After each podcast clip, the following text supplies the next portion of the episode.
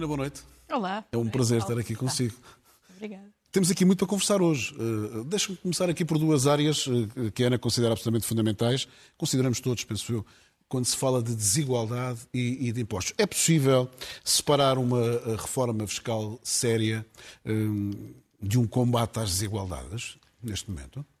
Essa é a grande questão, exatamente. Eu penso que só vale a pena falar e, e trabalhar numa reforma fiscal se tiver por objetivo o combate às desigualdades, que é o que se tem agravado nestas últimas décadas. Uh, não é, não é, não é de agora. A desigualdade e, e no plano da justiça fiscal em particular. Mas a desigualdade, em termos gerais, com todas as ameaças que isso implica, até para a democracia, como sabemos. Uh, e o sistema fiscal tem justamente duas funções essenciais. Uma é o de uma função económica de garantir gerar receitas para o Estado, para que o Estado possa pagar as prestações sociais, o Serviço Nacional de Saúde, a educação, etc., os funcionários públicos, etc. E o outro é justamente diminuir as desigualdades de rendimento, os desequilíbrios, em nome da coesão social. E é por isso que, inclusivamente, em muitas constituições, incluindo a nossa, está lá, como um aspecto essencial do está, próprio está. sistema fiscal. Mas há muita gente que não cumpre. Porque, infelizmente, bom, eh, não a cumpre, isso tem sido uma realidade no nosso país, tem-se agravado. Eh, e, infelizmente, há quem faça o discurso, digamos, neoliberal, que, no fundo, parte do princípio que quem é pobre é porque tem que ser pobre, é porque não tem capacidade para não... Não aproveitou as oportunidades. Exatamente. Uh, mas não, e isso é preciso ser corrigido, e é por isso que a, função do, do sistema fiscal é justamente da justiça redistributiva para dar mais a quem tem menos e, e, naturalmente, são aqueles que mais podem, que têm que, através do pagamento dos impostos, uh, pagar mais. Mas há aqui, neste momento, há muitas disfunções no sistema português. Uh, há um estudo da, da OIT, uh, com os últimos dados são de 2017, mas compara entre 2004 e 2017 e verifica que Portugal foi o país onde a parte dos salários o peso dos salários, digamos, na composição do rendimento nacional. Mais caíram. Mais caiu. Em detrimento da parte do capital, dos rendimentos de capital. E esta, esta desvalorização é dramática. É, aumenta a pobreza e cria as tais desigualdades que são tão perniciosas do ponto de vista da própria democracia. E eu penso que uma reforma uh, fiscal tem que olhar para isto no seu conjunto. E nesse aspecto, deixe-me dizer que o documento do PSD, que eu li, tenho aqui. É razoável? É, é útil. Uhum. É útil. Desde logo propõe esta questão na agenda. Uh, e, espero eu, uh, leva o PS a um diálogo sério. Uh, aliás, devo dizer que antes mesmo do PSD ter apresentado este documento, o próprio ministro Fernando Medina quando disse que iria, portanto, deixar de fazer cativações, também apontou para que iria trabalhar num desagravamento do IRS, uh, do, do, imposto sobre os rendimentos das famílias.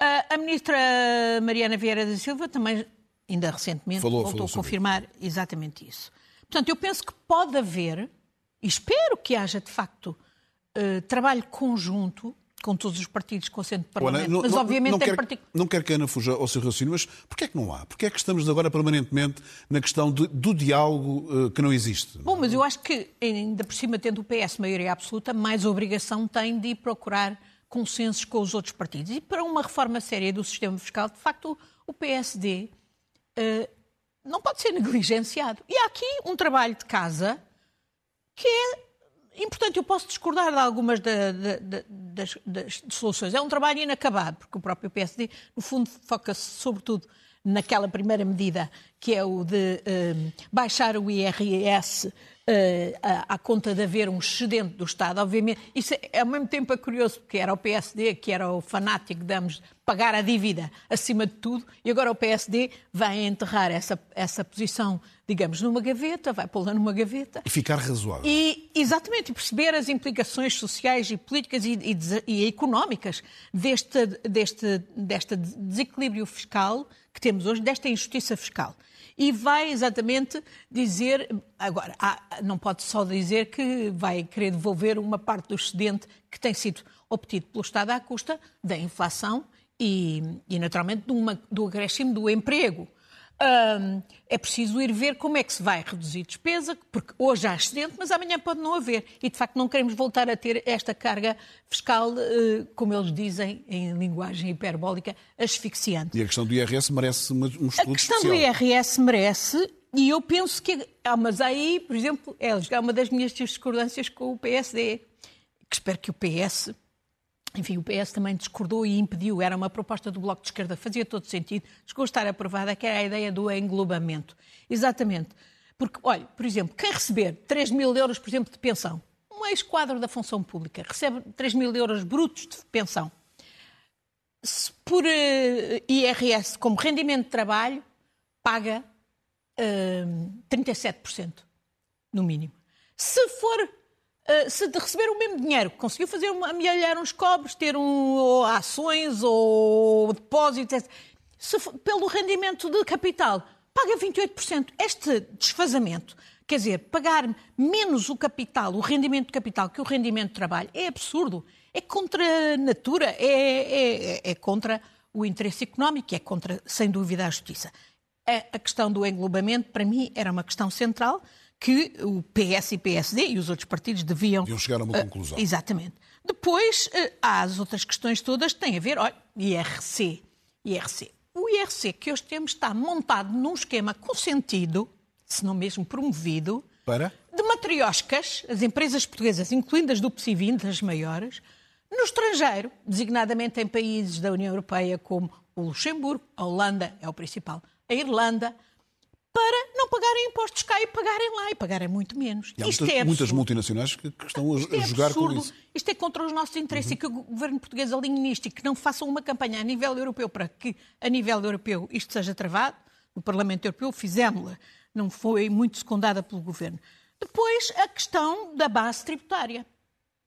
Um, este, artigo, este estudo do PSD fala exatamente na na dimensão que adquiriu a chamada economia informal ou economia paralela. Isto é, a economia que não paga impostos. É aquele esquema de lhe perguntarem com fatura ou sem fatura.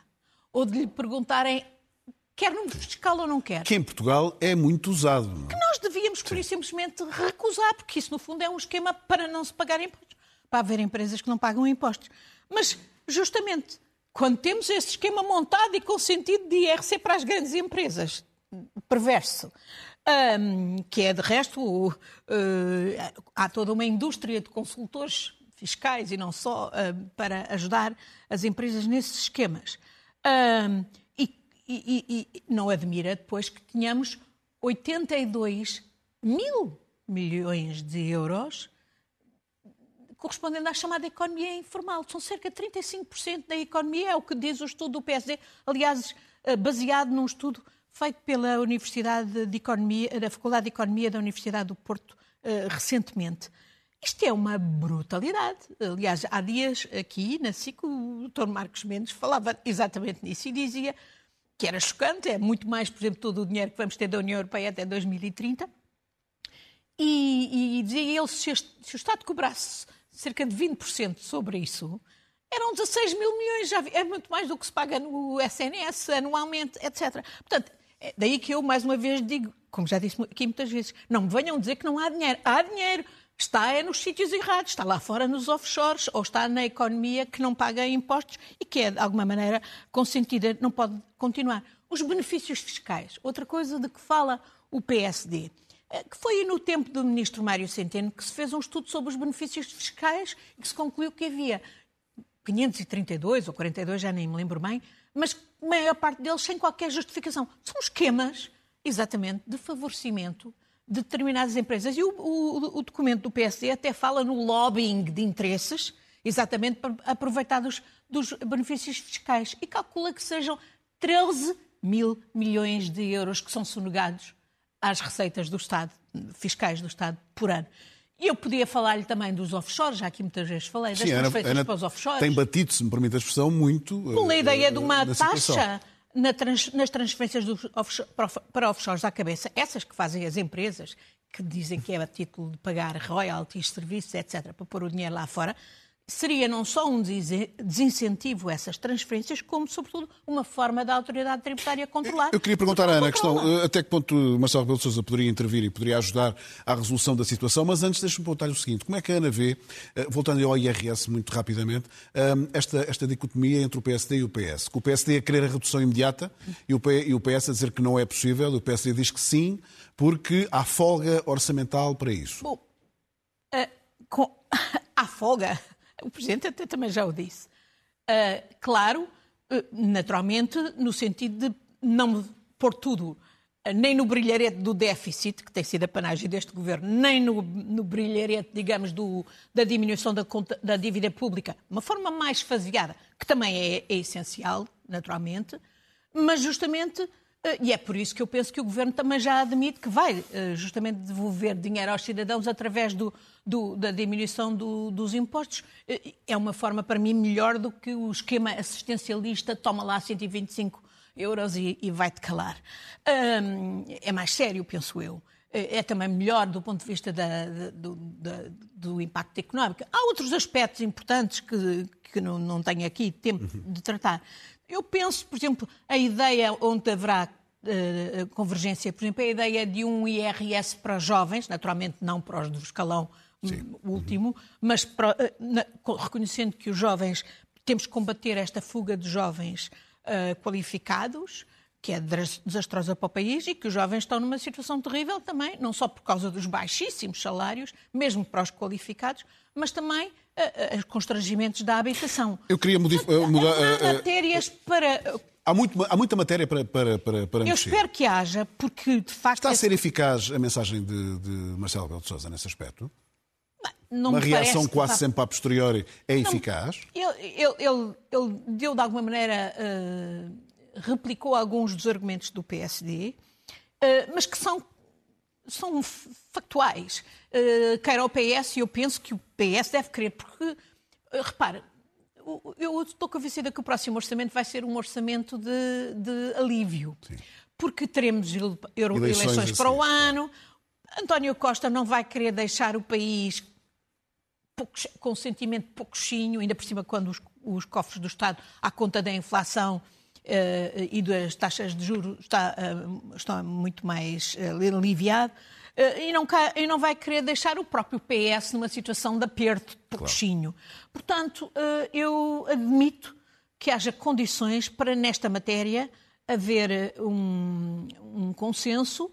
Espero que haja, trabalharei para isso e acho que todos nós devíamos justamente, como digo, este, este documento não merecia uma reação defensiva do PS e desqualificadora da parte do PS. Portanto, espero que o PS venha a trabalhar uh, com o PSD, sendo que haverá muitas coisas em que discordarão, mas mas que é um exercício útil e que espero que dê resultados. O tema era suficientemente importante para termos ido um bocadinho mais longe em relação ao tempo. Vamos tentar agora recuperar aqui um bocadinho. Forças Armadas uh, em declínio, porque é que a Ana considera que uh, estão em declínio as Forças Armadas portuguesas? Bom, nós tivemos notícias esta semana justamente que diziam que as Forças Armadas estão com tremenda dificuldade no recrutamento de efetivos.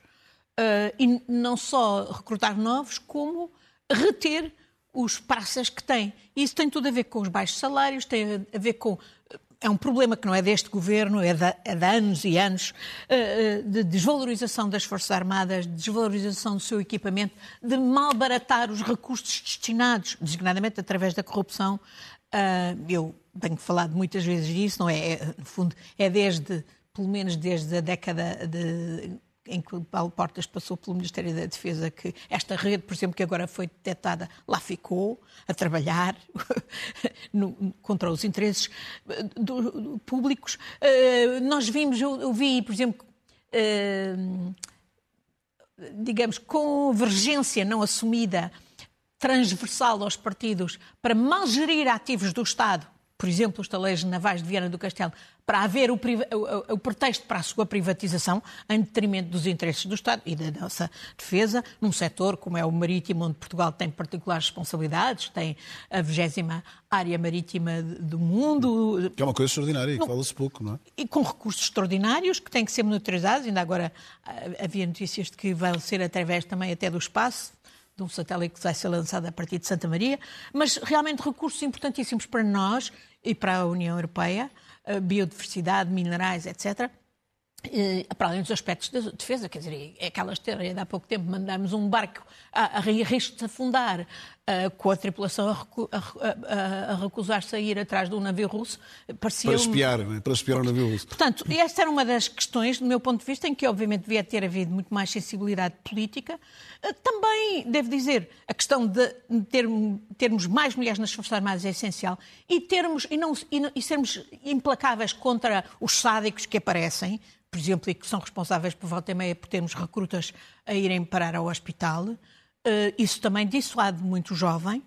Uh, e, portanto, nós. Uh, mas esta era uma questão justamente que merecia que o Presidente da República uh, tivesse tido outro tipo de empenhamento e, e, e tivesse outro empenhamento, designadamente, no, no, olha, por exemplo, pondo na agenda do Conselho de Estado e, e exigindo que, de facto, medidas sejam. É, para irmos ao Presidente da República e àquilo que a Ana chama a paz dos vencidos, que é aquela declaração do chefe de gabinete de Stoltenberg esta semana, que marcou a agenda da guerra na Ucrânia, mas antes disso, para fechar esse capítulo, essa área das Forças Armadas Portuguesas é a favor de estrangeiros nas Forças Armadas Portuguesas?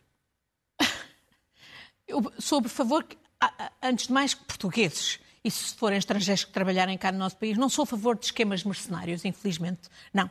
E procurei muito no Parlamento Europeu regular todos os esquemas mercenários nas Forças Armadas e nas Forças de Defesa. Uh, mas uh, se forem estrangeiros que trabalhem no nosso país, e, e, não tenho, não tenho não, nenhum não, inconveniente. Não incomoda essa, essa não. questão. Agora, precisa é que as Forças Armadas estejam devidamente equipadas e, e, e à altura das missões uh, da defesa nacional e, e, europeia. E, de facto, o que está em causa, por exemplo, com a guerra na Ucrânia é a defesa coletiva, não só da Europa, mas do mundo livre. A NATO, a NATO presumo que espera que, que, que, a posição do Presidente da República seja muito forte esta Olha, semana eu espero que o Presidente Kiev. aproveite para ir a Kiev. Eu, eu acho que ele já, já admitiu que vai esta, ah, esta sim, semana. Já, já lá... mas, mas para dizer o quê com um discurso numa semana em que a NATO ficou algo fragilizada? Sim. Para uma resposta uh, rápida. Não, uh, quer dizer, foi rapidamente desmentido. Era tão aberrante aquilo que foi dito por um, ou atribuído a um porta-voz ou a um adjunto do secretário-geral, era tão uh, contraditório com os interesses da própria NATO e da União Europeia e do para mundo. Se, para que se entenda, a Ucrânia teria que aceitar repartir uh, território com, com a, a aí, Rússia em nome de entrar na União Europeia. Aí quem é um absurdo, e aí quem tem razão foi o, aquele louco do Medvedev que disse: ah, se nos derem Kiev, nós até podemos alinhar.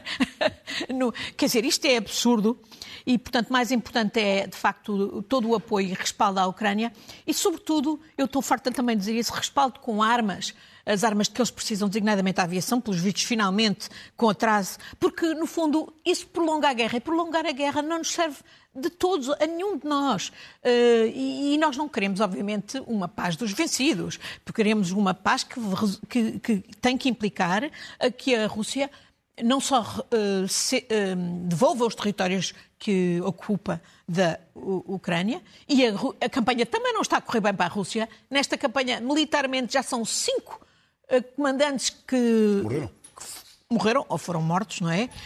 Um, o que significa que uh, há uma grande insatisfação com a própria operação. Uh, uh, mas é a, questão essencial, e espero que o Presidente, se a, a Kiev, não perca a oportunidade de reiterar o nosso total empenho em ver julgado Putin no Tribunal Internacional Penal e todos aqueles que são uh, cúmplices dos hediondos crimes de guerra que todos os dias vemos os ucranianos. Ana, não temos muito tempo, o tempo voa, sobretudo quando os temas são bons e a convidada também é boa nesse contexto e desenvolve bem o seu raciocínio, mas temos que acelerar agora um bocadinho este processo. Porque é que uh, uh, há uma Espanha aqui ao lado para o qual nós temos os olhos permanentemente apontados. Amanhã o rei recebe os partidos menos os independentistas e há uh, coisas importantes a surgir uh, a nível da Assembleia uh, Espanhola. O que é que espera que aconteça?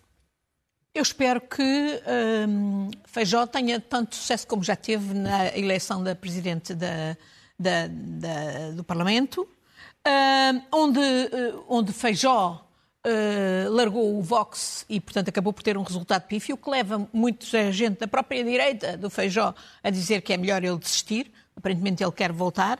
Uh, a, a, tentar para a formação de governo, mas a verdade é que tudo indica que uh, Pedro Sanches vai conseguir fazer uh, um governo de coligação. E eu não acho mal que a questão da língua porque são línguas, quer dizer, basta ir ao País Basco, à Galícia ou, ou, ou, à Catalunha, que são faladas pelo povo.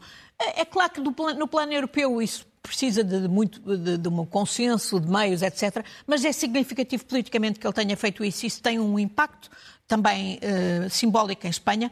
Mas a questão que me parece que poderá ser decisiva é justamente a questão da amnistia. E a verdade é que a Espanha nunca teria chegado ao nível de conflitualidade que nós vimos na Catalunha se uh, o PSOE tivesse continuado, ou, ou, se Rajoy não tivesse posto em causa o acordo que foi feito em 2006 e que foi, de resto, aprovado pelas Cortes, que dava grande autonomia à Catalunha. Uh, portanto, eu penso, nosso, nós, portugueses, temos interesses numa Espanha unida e europeísta. E, portanto, do meu ponto de vista, temos interesse numa Espanha com Sánchez e, sobretudo, sem uma facção uh, troglodita como o Vox no poder. Ana, não a vou interromper, eh, vamos para as notas finais, não temos aqui muito tempo, e não, não, não a interrompo precisamente porque há aqui quatro notas finais importantes. Deixo esse, Eu vou tentar ser rápida. Vou, eu agradeço. Gostaria de ter falado também do efeito, já que falámos de Espanha, do efeito Trump na América Latina, estamos a ver o que se está a passar no Equador e na Argentina, mas eh, vamos centrar-nos. Acho muito positivo uhum. as notícias de hoje de que um, graças à criminalização da não declaração de trabalho doméstico, já temos o triplo de pessoas registadas na Segurança Social. E estamos a falar, sobretudo, de mulheres. E de mulheres que foram muito afetadas durante a pandemia e que bem merecem ver o seu trabalho devidamente reconhecido e protegido. Depois, um, fiquei aparvalhada, digamos, com o, a solução que resultou da amnistia um, decorrente da, da JMJ. Uh, que, esta de se. O Estado continua a cobrar as multas dos, do, do, por tráfico, mas é que a outra partida abdica do que é mais grave, que são as punições pelas infrações graves. Que dão, que dão a, a, o ficar sem carta, dão a apreensão da carta. Isto, isto, não faz sentido nenhum. Não faz sentido nenhum. É, é, é mesmo. É contraproducente e é de louco. Refugiados em infindável tragédia. É, é, mais uma tragédia terrível em Cabo Verde, neste caso de pessoas que vinham do Senegal e, e, e pela Rota das Canárias, e mostra que, de facto, a Europa não pode continuar a dar o lucro da, da, da gestão desses fluxos aos traficantes de seres humanos, é o que está a acontecer.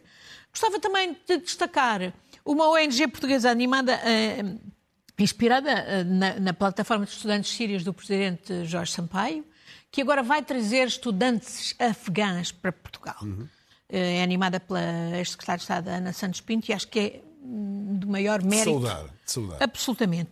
É a nossa obrigação fazer mais do que declarações de apoio às mulheres que, nota, sofrem, que sofrem com os talibãs. Nota final. E, finalmente, tráfico domina Equador narcotráfico domina Equador. Bom, isso uma democracia era ameaçada que... por narcotraficantes e pela violência. Era o que eu queria referir-me hoje é há eleições no Equador e vemos os houve assassinato de um candidato há, há três semanas e vemos os candidatos atuais dizerem que o país está a ser refém Incrível. dos narcotraficantes, designadamente provindos de, de, eh, da Colômbia e, da, e, do Peru. E, no fundo, eh, isto é assustador Não na é América novidade Latina. na América Latina, mas, mas é, é, lamentável. E é no contexto também de, de, de, do efeito Trump, que vemos, por exemplo, na Argentina, com um indivíduo de extrema-direita que se diz anarcocapitalista a, eh, a ter ganhas primárias.